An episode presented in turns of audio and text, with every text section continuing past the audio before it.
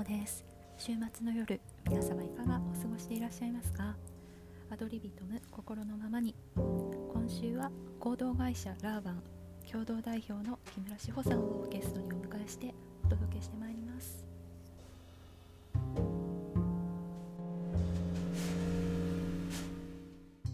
志保さんこんばんは。こんばんは。今週もよろしくお願いしますよろしくお願いします。じゃあ先週はですね、あの初めての01でご自身で作っていかれたっていう、えーと、グッドモーニングランのお話あの たくさん聞かせていただいてありがとうございました。2016年に始めて5年間、延べで1500人あのこれまでされてきたっていうことでで今も、ね、コロナであの少しアレンジしつつまたあのされているっていうことだったんですけれどもなんかこれがあの今の起業につながっていくっていうことだったんですがちょっとねどんなふうにつながっていくんだろうっていうことを私はとても聞いてみたいなと思っているんですがいかがでしょうか？ありがとうございます。あのランニングする人って、うん、すごく意識高いんですよね。そっか僕も私しようかなとか言って。でもやっぱり辛い時もありますし、うん。例えばマラソンに取り組んでいるとか、あの、うん。自己検査に余念がない方が非常に多いなと思ってますね。うん。で、あの、コミュニティで多くのあの方に出会いまして、うん面白い人が多いなと思って、それでもうあちょあの走りながら何やられてる方なんですかとかいう話をもうすると、ありとあらゆるあの業態のあの業界の方で面白い方がうん。チョイスされてきてくれてるんだなっていうふうに気づきました。うん。それがわ本当にランニングやる人たちってこんなに面白いしすごくこう未来を見てるしうん既存のそう今の組織にいるんだけれどもその枠にとらわれない何か新しいあのは未来を作っていきたいというふうな発想をしている方が非常に多かったので、うん私はこのこのメンバーたちで何かできるんじゃないかっていうふうには思うようになりました。うんなるほど。それでみんなで何かやっていきたいっていうのと実際始まるっていうところにはこうまたねうなんかこう素人目には距離があるように映るんですけど志保さんにはどんな景色が一体映っていて、うん。それが形になっていくんでしょうか？はい。あの第一にやっぱりうん。グッドモーニングランを続けたいというのが、やっぱりありました。私この活動をずっと続けていきたいし、ライフワークでやっていきたい。だからやっぱり私自身も、らあのしっかりとビジネスをして、まあお金を生み出していくっていうことをうん。しっかりとやっていかなければいけないっていうのもやっぱりありました。そうん。ので、まあ、自分のやれることを生かしてお金を生み出せる、まあ、企業っていうのがすごくもう腹くくってやらなきゃなみたいなところがやっぱりあってなんかそれが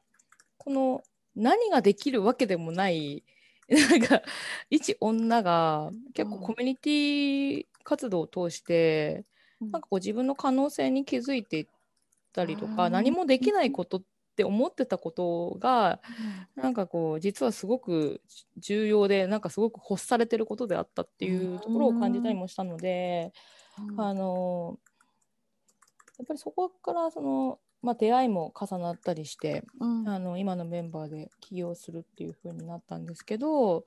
やっぱりこうや出会いがあの私を加速させてくれた感じはあります。うわこの人に出会ってしまいました。たあこれは起業しなきゃいけないんじゃないの？みたいな。やっぱりそれはまあ自分一人の力だけど、うん、あの、うんやっぱりど言い訳とかでなんかこうして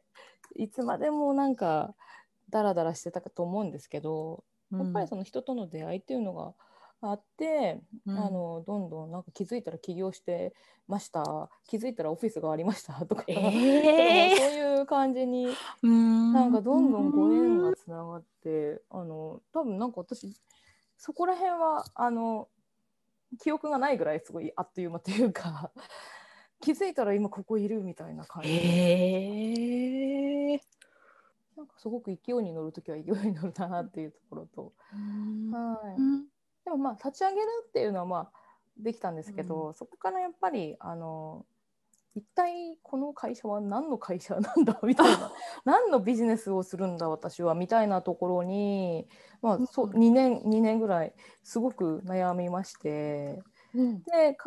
やっと最近すごく合点がいく答え答えというかこれから、あの自分のその中にストンとこう落とすことができて、うん、あの構図がはっきりと あの、うん、見えてくるようになったっていうのが本当に最近のこと。そうなんですね。それじゃあ悩んだところからどんな感じで合点がいって今一体どんな構図が見えるようになってきたんですか？そうですね。あのやっぱりあのサービスを前面に出す会社ではない。例えばこうウェブを作りますとか、うん、あのうちはウェブ会社です。私は食品のどうのこうのですとかこう特定のその、サービスを前に出すっていうこと違うなっていうふうにはずっと思ってて、だけどまあ出さなきゃいけない時もあるので、あのそういう時はもうコンサルティングとかこうちょっとこうぼやっとした感じで、まあ、喋ってはいたんですけど。あのそこになんでそんなに違和感があるのかなみたいな、まあ、ウェブを実際使っ作ってたりとかデザインしてたりとか、うん、あのコンサルティング実際あるんですけど、うん、なんでそこにそんなにこだわるんだろうみたいなところが自分でもあのすごくあのなんでなんだろう。なんで自分はそれをやりたくないって思ってるんだろうみたいなそこを潰しました。はい、そのえサービスに名称をつけることが嫌だ？何が嫌だのサービスに、うん、あの絞ることですね。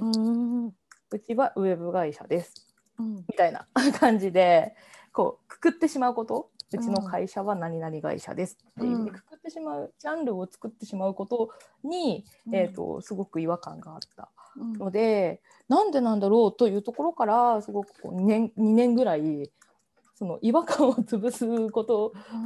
やっぱ向き合ったなというのを思います。えー、何が違和感だったんですか？何を違和感？あなんかそれ違和感を捉えられたから潰せたのかなっていうのが私の発想。なんか結局その違和感は何だったんですか？なんでそれなくなったんですか？うん。コロナ？コロナのおかげですごく内省する時間が得られたからですねあのすごく自分自身に向き合いまして、うん、自分っていうものとあの例えば会社のあり方ですね、うん、あり方に対してすごく深く、うん、あの内省して考えるあのためのいい時間だったなというふうに あのコロナの時間をすごくポジティブに捉えてそういう時間にしました。なるほど。なんか違和感は何だったんですか？そのジャンルにくくること？特定のサービスに絞ること？が嫌だった？なんかまあお話できる範囲だったらお聞きしてみたいなと思うんですけれども。違和感は何だったのか？じゃそうですね。私がそもそもあのウェブをつく作るとかコンサルするために会社を作ってないからだと思います。うん、その目的が違うんですけど目的があの、うん、そのサービスをするためそれで利益を生むために会社をしていないから、うん、あの起業しているってなるとそのサービスをしてこういうふうにこうしていきますっていうふうなプレゼンを多くの場でしなきゃいけないんですけどそれは本当じゃないなっていうのがあって、うん、なんでこの会社を作ることになったのか。この会社のはどどういうあり方をしていくべきかみたいな、うん、どういう場なのかみたいな、そのそこに、うん、を、えーと、しっかりとあの言語化するっていうことができないまま、あのまあ、起業したからサービス名つけなきゃいけないとか、メニュー作んなきゃいけないとか、うん、そういうふう方ですね。あのここにちょっと目を目が最初は行ってしまっていたのがすごくまあ苦痛だったっていうところで、まあ、それをまあ最初立ち上げなんでちゃんとやんなきゃいけないんですけど、事業計画みたいなのまあ表向きしっかり まあ作りまして、でね、本当のところなんでこうこの会社はどういうふうにあるべきかっていうところに関して、そのコロナの時間を使ってすごく、あのあの入っていけたので、うん、本当の 本当のあり方ですね。あり方についてすごく付き合えたというところですね。まあ、なかなかあの、うん、ちょっとあのなかなかそこを共感してくれる人ってなかなかあの周りにいなくて。なので本当にすく、うん。少ない中でうん。あのすごくそういう仲間をあの少数の仲間ですごくこう壁打ちしていただいて、はい。うんそこで、えー、と内省していったかなという感じです。あその会社のあり方を考えるときにその一緒にされてる方とあのあもし対話をされたもちろんしましたし、うんあの外部の方でも、うん。うんあの少数ですがそういうあの私のこのなん違和感に対してしっかり、うんあの壁打ちしていただける方としっかり、あのやってたっていうのがあります。うんいや壁打ち大事大事ですよね。そうですねそういう感覚をあの、うん、共有できるつながりって、ね、少数っておっしゃいましたけど本当に大事ですよね。少数でも本当いるっていうことが私の幸せだなと思います。うんうん本当それは共感しますね。えそれ会社のこの会社はじゃあ何をする会社なのかをこの会社は何をする会社だというふうになったんでしょうか？あの私たちの会社って全員がフリーランスっていう意識で、あのよ横並び一列の関係性なので、あのやっぱりフリーランスとしてやる仕事もあればやっぱりその先あの一人でやり続けてもあの業界がすごくこうあの偏ってしまったり出会いが多様性がなかったりとか、新たなステップに行く時にうん。ちょっと壁に当たったりとかさまざ、まする中でやっぱりこう、あの異業種の仲間であの理念とか、うん。あの生き方とか考え方とか、もうそういうところがすごくあの尊重し合えてフィーリングがあってという仲間がいるとうん。もう倍々にどんどん広がっていくっていうところがチームではあるなと思います。なので、うん。やっぱりそのフリーランスであるんだけれども、ええ。まあ、一緒にあの人と何かを作り出す、あの共同してやっていくっていうことそういうシナジーを生み出すっていうことを、うんやっぱりラーバンはしていきたいなと思ってます。なのでそこからあのまたさらにそのフリーランスの軸になあのラーバンであの他のメンバーと一緒にやったことでまたフリーランスの自分が強化されたりとか、うんまた違うつながりがあってあのなんかまた別のことがあの始まったりとか、あのやっぱりそういうチームでやっていくっていうこと、あのフリーランスでやることも自分でこう関わると100%自分に来ると思うんですけど、やっぱりそのあの自分で最初から最後までやらなきゃいけなくてやっぱり一人でできるぶ、あの仕事とか時間とか、それには限りがある中で、やっぱりその先どうしたらいいのかっていうところでそのラーバンはそういうプラットフォームみたいな感じで、あのフリーランスのプラットフォームみたいな感じでそこであの共同していくという、うん、そういう場にしたいなっていうのはありました。はい、なのでメンバーはあのオンラインでも仕事がみんなできるのでみんながそれぞれディレクターなんですよね。であの横並び一列なのでディレクターの視点を皆さん持っていてディレクター兼デザイナーだったりディレクターうん。兼経理だったり、ディレクター兼あの医療医者だったりなんかそういう、あの専門性を持ちながらもディレクションする能力がすごく高い人たちがあうん。の横並び一列でいるっていうようなチームになってます。でそれを私はさらにさらにさらにそあの全部をあの俯瞰して統括してるというようなイメージ、なのでいかにそのディレクションする能力っていうことがなんか必要必要でそこの部分のあの能力の価値だったりそこの価値ディレクションする価値っていうものをもっともっとなんか見える化していかないとなっていうのはなんか自分の中にすごくぼやっとありました。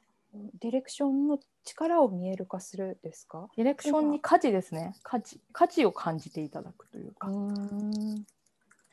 はマルチポテンシャライトとして生きているからこそ、うん、あのそのディレクションするいろんなことに、まあ、配慮 配慮だったりいろんなことが見えてきていて、うん、その中で俯瞰した目線の中で今ここだとか、うん、そういう進行をちゃんと考えながら今これするような能力がある方たちが集まってるとすごく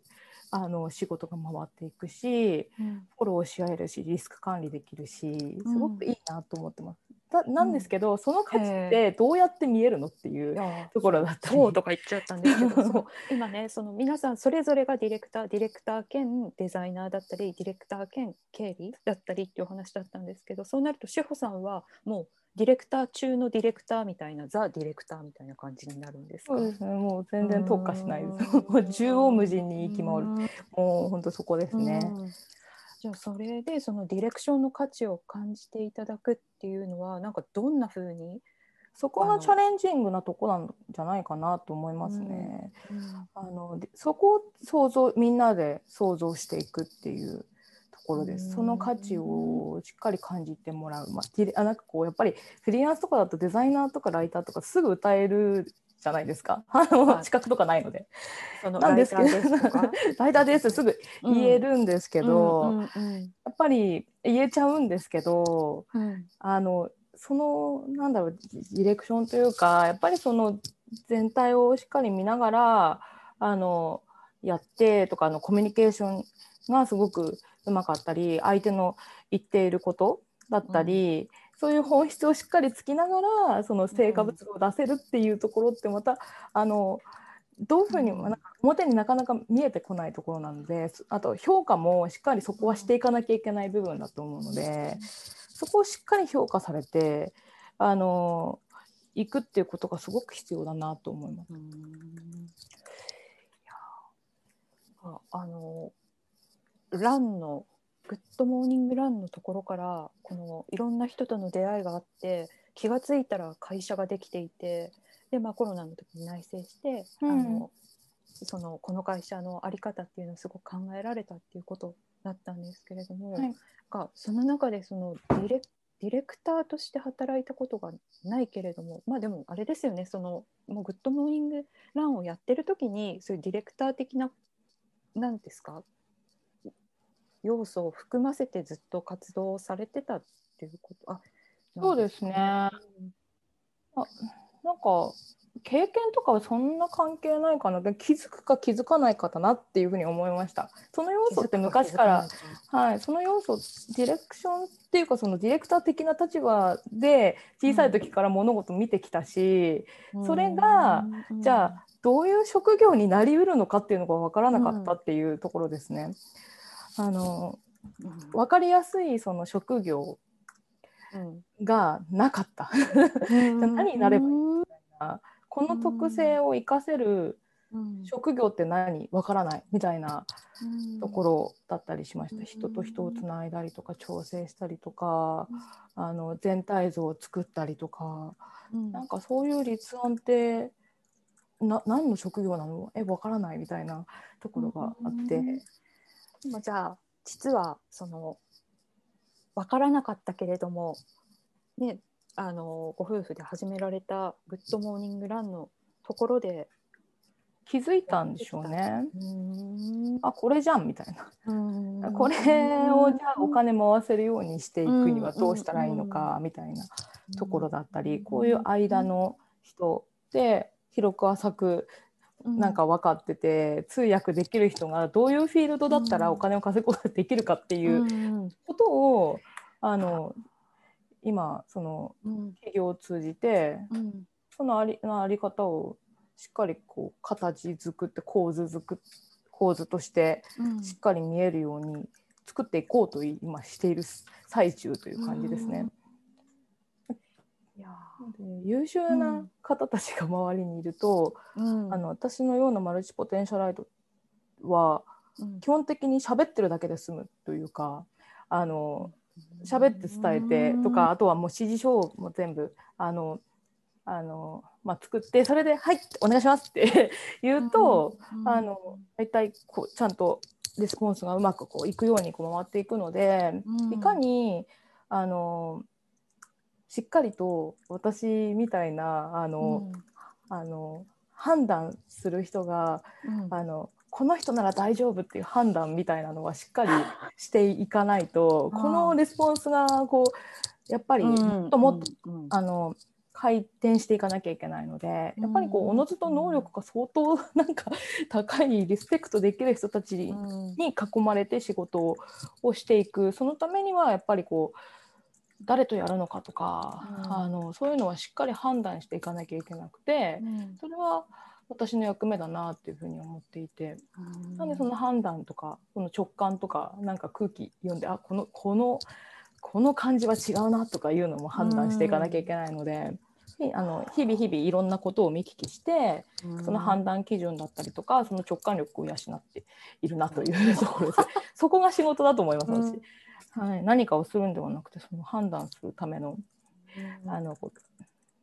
そういうのをしっかりと養うみたいなところ、あとはもうしあのお願いしますとかどうとかいうのをうん。あのやってコミュニケーションしっかり取っていくっていうところが、うん。あの仕事なので。うん。あの一見あのすごく自由そうに 見える感じなんですけど相当、ま、頭の中では相当フル回転だったり、あのうん同時進行でいろいろなこと考えてたりとかするのですごくこう地方に住んで自然豊かな場所で生きているっていうところはその頭をしっかり整理する時うん。うん。にすごく抽象化したりとかうん。自然に触れてうん。リラックスしたりとかうん。そういうところがすごくありがたいなっていうふうに感じてます。いやーいいなもうすごい心動かされます。ね、だってそのオンラインの世界だとあの、まあ、その皆さんこうやってレスポンスが何らかの形でできればそれはもちろんねあの実際に会うのとはまた違うかもしれないしもともとそのつながりがきちんとある方たちだからああるっていうのがもちろん盤石だと思うんですけれどもなんかねあのこだってその地元だけじゃなくていろんなところ多分国内外でお仕事されてるわけではい、されてるんですよね。はい。それってもうどこにいたってできる？そのグッドモーニングランもどこでもやりたいっていうお話だから、だからねそれだと私は今東京にいるんですけれどもその都会とかそのビルの谷間にいる必要が全くないわけじゃないですか。すごくいいなと思います。あ羨ましい。そうですね。私はやっぱりその場所と役割というかそこでやることをリンクさせて考えているので、あの地方に住んで居住しているっていう時にやっぱり自然が豊かだったり、まあ、うん人間として自然な感じで、こうあの自然というのは何て言うんですかね。あのやっぱりこうん。うゆったりとした場所で、うん。自然と戯れながらうんあの人とこう挨拶してあーってやって、うん。あの美味しいおお米食べてうん。生きてるっていうあり方っていうのはすごくし人間としても自然だなと思っていて、うん。まあ、その考える時にも抽象化するっていうことはすごく、うん。あのずっと川見てるだけでいろんなこと学 学ぶし、あの具体的にある事象があの、うん。そういうふうに自然見たりとかすることで俯瞰する視点だったりとかあの、抽象化っていうのを今度ことができるので地方の時はそういう感じで過ごしてるんですけど、やっぱりこう情報っていうのはやあの SNS とかも、まあ、発達してきましたけどうん。やっぱりリアルな情報っていうのを私はすごく大事にしてるので、そういうのを、ま、取りに行くっていう時には、やっぱりその都市に行って、うんあのしっかり具体化していく時には やっぱり都市の方がいいなって思ったりもしています。なのでそこを行き来していくっていうところが私の中では、うんあのああのあり方としては、うすごくあの、まあ、効率いいなというふうに思います。なんか今まで今日の話の中で一回聞かなかったんですけれどもまさにそのねラーバンって社名だけ言ってましたけどあのラーバンはルーラルとアーバンのね合わせた、そうですね。あの、ねそうですね。そこうの、ん。自分自分たちにとって私らしく生きていくにはどういったバランスでどういうちょうどよちょうどいい生活を求めていったらいいのかなっていうところを考えていきたいと思っていて、うん。だからこうどこに住むかこ固定じゃなくてもすあの住む話だしうん。オンラインでもつながれるうん。ところなんだけれども、やっぱりあのやっぱり必然的な出会いとか必然っていうのはある,、あるなっていうのはすごく思っててなんかそういう必然的な、あのリアルな出会いっていうのをどんどんしていきたいなと思うので、なんかあのオンラインでどこでもつながれるでしょっていうふうにこうな、まあ、今すごくこうコロナになって進んだと思うんですけど私は逆に、あのコロナになってからはオンラインが減った感じで もうどんどんどんどん減りま減らしました。もう何もやっぱりリアルな人間だと思って。うん。やっぱり必要な、うん。あの必要な最低限のその時だけオンラインは使うようにして 逆行してるなっていうふうに思います。なのでまあちょっと本当にあのコロナでなんか人間として大切なものっていうのをなんか自分自分の中で人間としてあの大切なもの、なん。ななんなのかなみたいなのにすごく立ち返る機会になったしあのそうですねなんかあのどんどんオンラインのなんか良さとリアルの良さと地方の良さと、うん。あの都市の良さと,、うん。とかそれを行き来して自分のこうこういうふうに生きていきたいんですっていうところにうん。しっかりこう自分の意思で選んであの、うん。そういうのをあの自分のフィットするとこ見つけていきたいなと思っています。うん。あとはあの、まあ、女性として生きていく時に、やはりあのどこいても自分らしくいたいというかあの、仕事がどこ行っても変わらない自分でいたいというところがすごく多か、うん。大きかったので、うん。その場合は私のどこでもやれる仕事っていうのをうん。する必要がうん。あって今この仕事だとまあ例えば、うん。主人がどっかに転勤しますとかって言っても、うん。あどうぞどうぞと 喜んでとまたさらに可能性広がるから、楽しみっていうふうに思えるようになったっていうところがうん。あって、はい、そういうまあ女性としてのなんかこううん。ポジティブなあのすごいポジティブに自分の人生を設計できるようなあの働き方を作れたなというふうには思って、うん。さらになんかもっと加速させていきたいし、うんはい、そうですね。いろんなあリアルな出会いがあの、に出会えるといいなと思います。オンラインでほあのその会えないみたいなところはちょっと保管しつつ、はい、そのまた必然の出会いになんかこう出会っていくことを楽しみにしているという感じです。いや私もオンラインでしかまだお目にかかってないので リアルでお会いできる機会があったらなと、うん、すごく思います。なんかうん。なんかこれ最後に私一つ質問させていただいていいですか、はい。お話の中ではい。あのはその何？いろんなものを見聞きしてその自分自身の判断力をいつも磨いたり養っておくことがはい。仕事だっていうふうにね、はい。けれども、はい。なんかこんなことをしてるとかこういうことがすごく何かな大事と思ってるみたいなことってどんなことがこういうこと大切にしてるっていうのあります？あのいやあの判断力を養うためにっていう感じですか？うんはいはい。ああの基本的にこう目の前に起こってることとかは、うん。やっぱ横滑りさせて考えたりとか、あのちょっと一般化して考えたりとか結構、あの構図をしっかり捉えるようにしてるっていうのはありますね。なのでこのパターンの話になったらこれだとか。うん。あのそういうあのなんですかね。こういう流れになったらああのパターンだからあこれだとちょっとおかしくなるなとか。このうん。このまま行ったらこのこの空気感のまま行ったらうん。あちょっとあそこおかしくなるから今やめておいた方がいいって判断する過去の事例をしっかうんり一般化して自分の中に落とし込むっていうことをひうん常日頃からしてるという感じですね。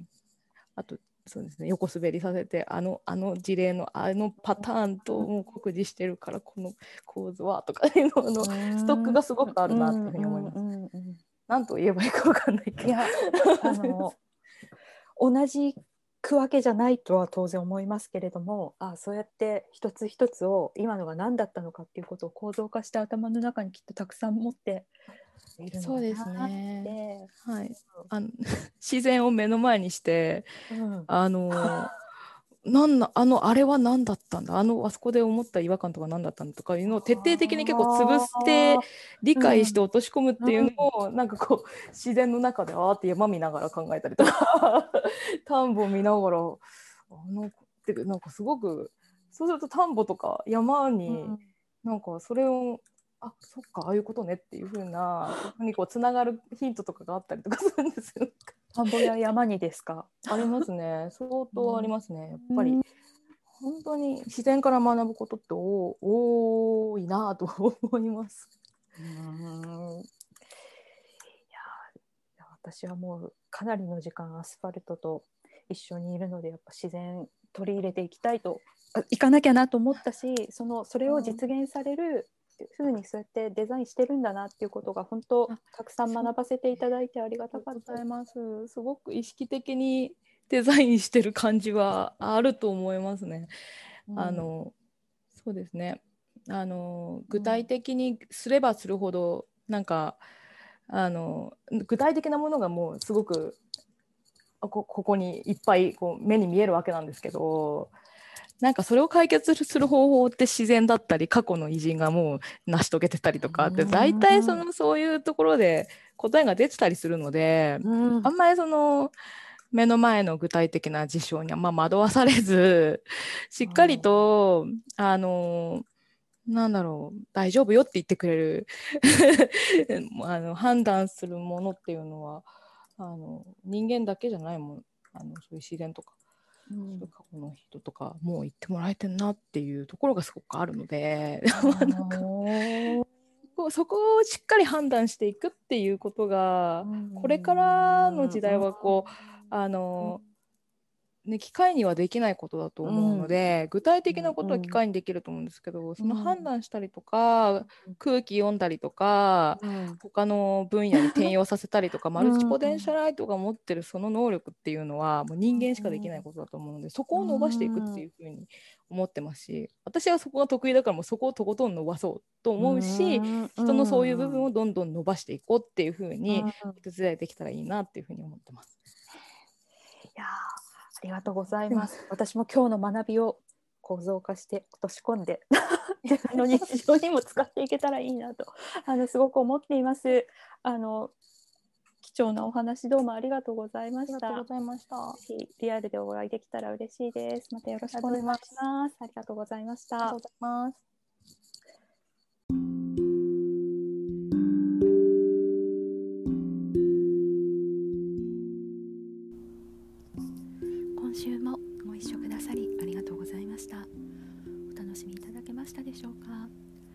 組へのご感想などお寄せくだされば嬉しいです。それではまた。